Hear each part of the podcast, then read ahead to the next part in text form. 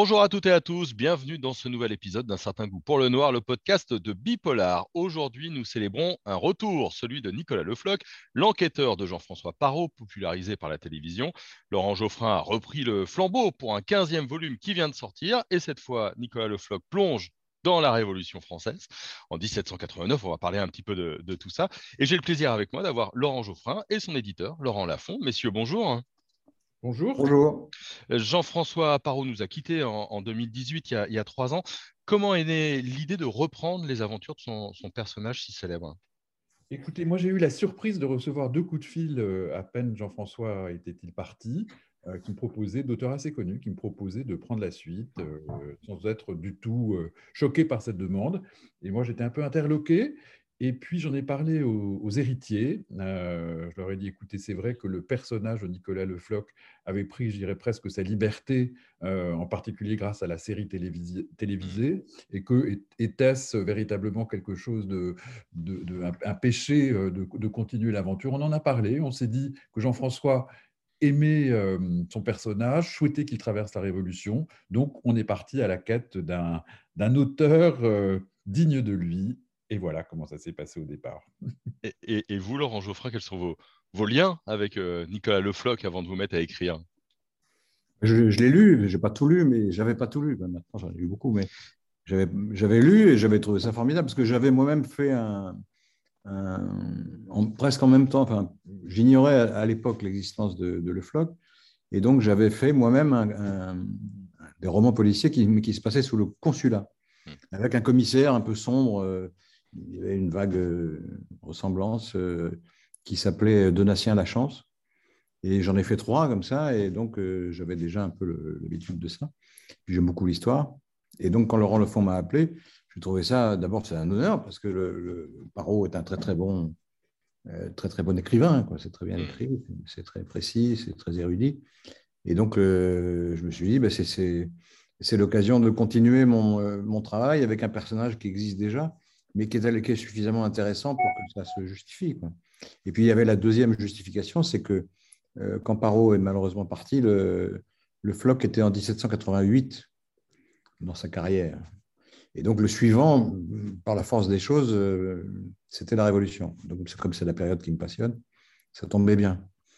Ouais, sacré défi hein, de, de, basculer en 1789. Mais, juste avant, euh, racontez-nous, a, Laurent, il y a cahier des charges que vous avez euh, imposé à Laurent Geoffrin. Comment, comment on se met un petit peu dans les pas euh, d'un auteur et d'un personnage aussi célèbre et en plus euh, popularisé par la télévision? Bah, Il y avait un, cahier des charges naturel dans la mesure où il fallait quand même respecter le, le, fil, l'histoire, comme ça, naturellement, et puis s'imprégner quand même de, des qualités et des qualités de recherche aussi de, Jean-François Parot. Donc, c'est pas à la manière d'eux parce qu'il y, a une différence quand même fondamentale et ça se voit surtout, je dirais, dans la construction de l'intrigue euh, entre Jean-François et, Laurent Geoffrin. Euh, mais je pense que, et c'est ça qui est assez extraordinaire, c'est que Laurent Geoffrin, c'est euh, vraiment imprégné du rythme, de la culture, des singularités de Jean-François Parot et les a restitués de façon assez magistrale. Parce que j'avais très, du moins, il y a deux euh, comment dire, vestales qui protègent depuis toujours l'œuvre de, Jean-François Parot, qui sont deux dames qui connaissent son œuvre par cœur et qui étaient très proches de lui.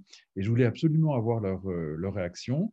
Et quand je leur ai envoyé le manuscrit, elles étaient un peu réservées au départ. Elles ont dit, mais comment jamais personne n'arrivera à faire quelque chose d'aussi formidable que le travail de Jean-François? Et quand elles ont eu le manuscrit entre les mains, qu'elles l'ont lu, elles l'ont trouvé formidable. Euh, elles ont dit, mais c'est incroyable, c'est véritablement glissé dans, dans l'univers de Jean-François. Évidemment, elles ont repéré deux ou trois petites choses, euh, et en particulier sur la cuisine. Il y, a, une anecdote comme ça. Il y avait une recette que Laurent avait inventée et qui était à base de truffes, mais c'était au mois d'octobre. Et il y a une des deux dames qui a dit mais comment ça se fait? C'est pas possible. Le mois d'octobre, c'est pas du tout un mois de truffes. Il faut attendre le mois de décembre. Il faut absolument corriger ça. Il y avait d'autres petites choses aussi à corriger, mais elles ont été euh, totalement. Euh, euh, elles ont adoubé complètement le travail de, Laurent Geoffrin avec, avec un grand plaisir. Voilà comment ça s'est passé. Et vous, Laurent Geoffrin, pour, pour préparer, comment on s'empare de ce personnage de, Nicolas Le Floch qu'un autre a, mis en scène? Ah, pour le coup, je le connaissais puisque j'avais déjà lu plusieurs des, romans. Et puis, euh, puis, il est intéressant parce que c'est un flic. Les flics sont souvent intéressants. Euh, c'est pas vous qui allez me contredire, j'imagine. Et, c'est un policier euh, qui est ambivalent puisqu'il est fidèle à la couronne, il est fidèle à l'ancien régime, mais il en voit toutes les, failles, toutes les faiblesses et toutes les tares. Et donc, il comprend bien qu'il y a une révolte qui monte, que ça peut déboucher sur une catastrophe, en tout cas de son point de vue. Mais il reste fidèle euh, en même temps. Hein. Il, est un peu, il a un peu la même position que Chateaubriand. Il est légitimiste, c'est un breton légitimiste. En plus, il, a, découvert au, fil de, son, de sa vie euh, qu'il n'était pas celui qui croyait. Il était en fait lié, euh, le fils d'un marquis. Et donc, il était lui-même aristocrate et il était même lié à la famille de Louis XIV de manière éloignée, mais enfin quand même.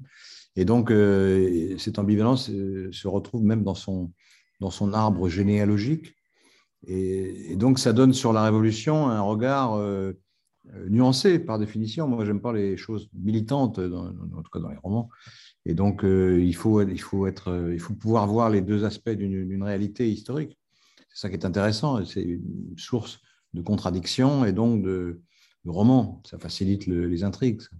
Et puis, ça facilite aussi l'évolution, parce que, à mon sens, un bon roman de ce genre, c'est que le, héros n'est plus exactement le même à la fin que ce qu'il était au début. Alors là, la révolution va le changer aussi, petit à petit, au fur et à mesure. Si, m'est donné de continuer la série, euh, il, va, il va évoluer.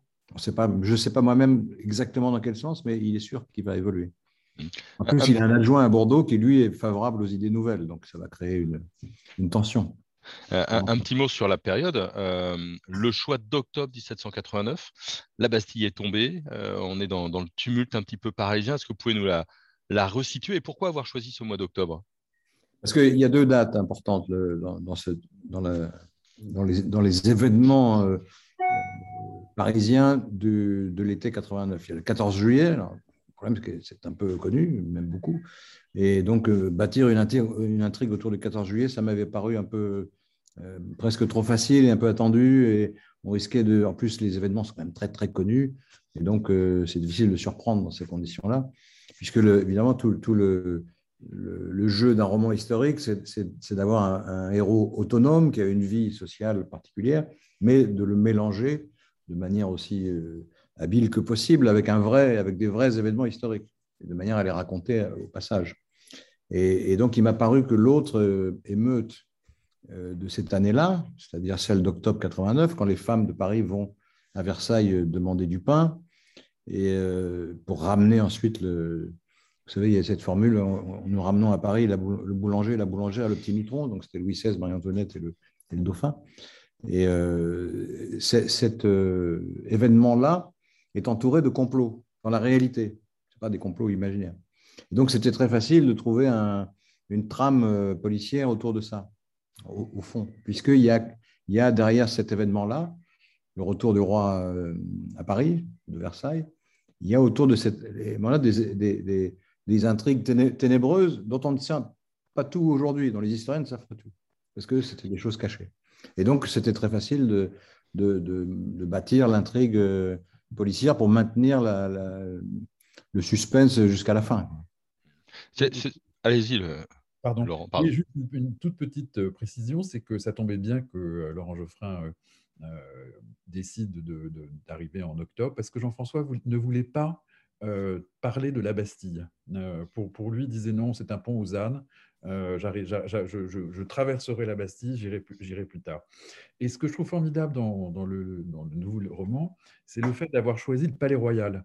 Parce que c'est vrai que le Palais Royal était quand même une espèce de centre intellectuel révolutionnaire de Paris où tout s'est passé là, ce qui permet d'avoir un lieu que beaucoup de gens connaissent, euh, qui rassemble à la fois euh, le, crime, les complots, euh, le sexe, l'argent, les, échecs, parce que c'est un grand lieu de partie d'échecs, etc.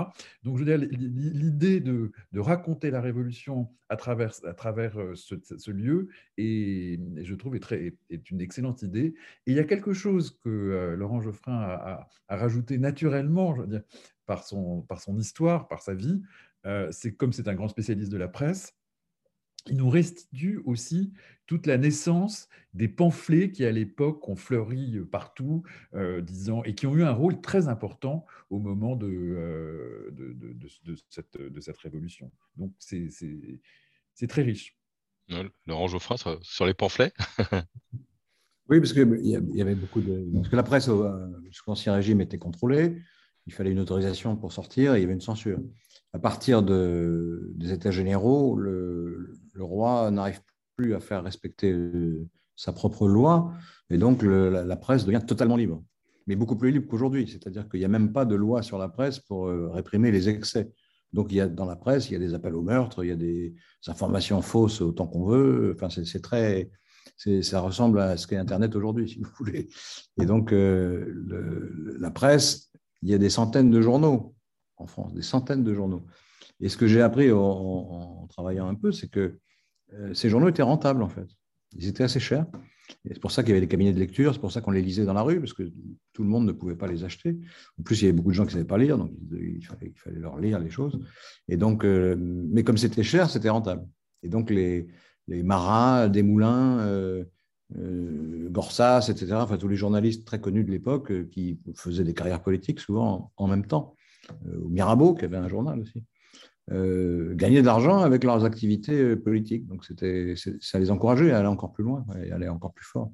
Et donc, ça créait une atmosphère radicalement nouvelle qui a effectivement eu un rôle décisif dans plusieurs épisodes, dans celui-là, puisque c'est la, presse qui alerte l'opinion sur le. Il y a eu un banquet à Versailles où on a foulé au pied, dit-on, la cocarde tricolore. Et donc, euh, c'était une, une orgie contre-révolutionnaire, disait Marat. Et c'est ça qui a déclenché l'émeute. Et c'est la même chose euh, plus tard, au moment du renversement du roi ou du massacre de septembre. À chaque fois, c'est la presse qui, sonne le tocsin et qui met en branle les foules. Un, petit mot sur un autre personnage qui est important, c'est le personnage de Doblecourt. Euh, comment, comment vous voulez être euh, approprié? Parce que c'est un, des grands personnages de, Nicolas Le Floch. Oui, parce que c'est celui qui connaît toutes les arcanes et donc il, ah éclaire Le Floch sur le contexte de ces enquêtes en disant mais ça correspond à tel il connaît tous les réseaux. Il y a des gens aujourd'hui, vous savez, il des gens à Paris comme ça, ils, peuvent vous dire oui, mais celui-là, il est lié à tel autre, euh, tel patron, tel homme politique, etc. et Noble Cour sait tout ça par cœur parce que c'est un magistrat, il s'intéresse à la politique, il est très introduit dans les milieux parisiens. Il a beaucoup d'expérience. J'ai une petite difficulté avec lui parce que, euh, comme la série a quand même duré, comme il est déjà vieux au début de la série, là, là il est vraiment très, très vieux. Mais bon, c'est pas grave. Il y a des gens qui sont très valides et très verts après 90 ans, c'est pas grave. Enfin, quand il arrivera à 100 ans, là, je vais, avoir un problème de, vraisemblance. Et alors, ce qui est drôle aussi, c'est que, alors ça, ça a été remarqué par euh, l'une des Vestales, c'est que euh, dans les précédents volumes, du moins dans le précédent, Noblecourt, quand même, essayait de faire un petit peu attention à son régime. Donc, il buvait moins, il bouffait moins, etc. Et, là, Jean-François, en fin de compte, Noblecourt s'est dit, bon, ça y est, maintenant, euh, le temps est passé, je ne sais plus très bien combien de temps j'ai vu, donc je, vais me libérer. Et donc, il s'est remis à, manger, à déguster tout ce que sa servante et sa cuisinière lui apportent à table. Hmm. Euh, le livre vient de sortir. Est-ce qu'il y avait une pression un peu particulière Alors, il y avait les Vestales, il y a aussi tous les lecteurs et lectrices qui connaissent par cœur l'œuvre euh, de Jean-François Parot. Est-ce qu'il y avait une pression particulière au moment de la sortie pour l'auteur et l'éditeur que vous êtes?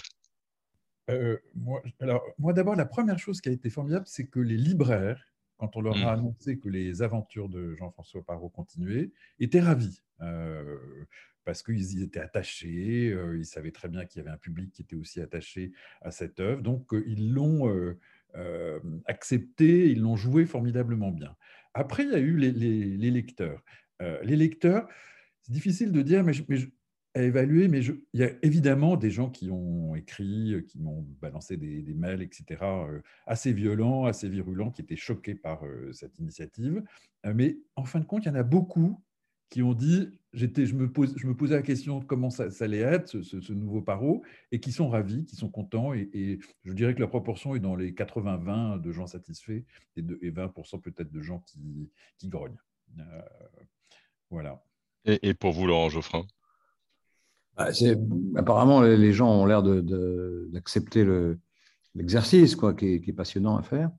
Et puis, euh, si je regarde, d'après ce que me dit mon éditeur, les chiffres sont plutôt encourageants. Donc le... Ça démarre très bien. L'initiative est ratifiée au fond par, le, par les anciens lecteurs de Paro, et ça, j'en suis très fier et très content.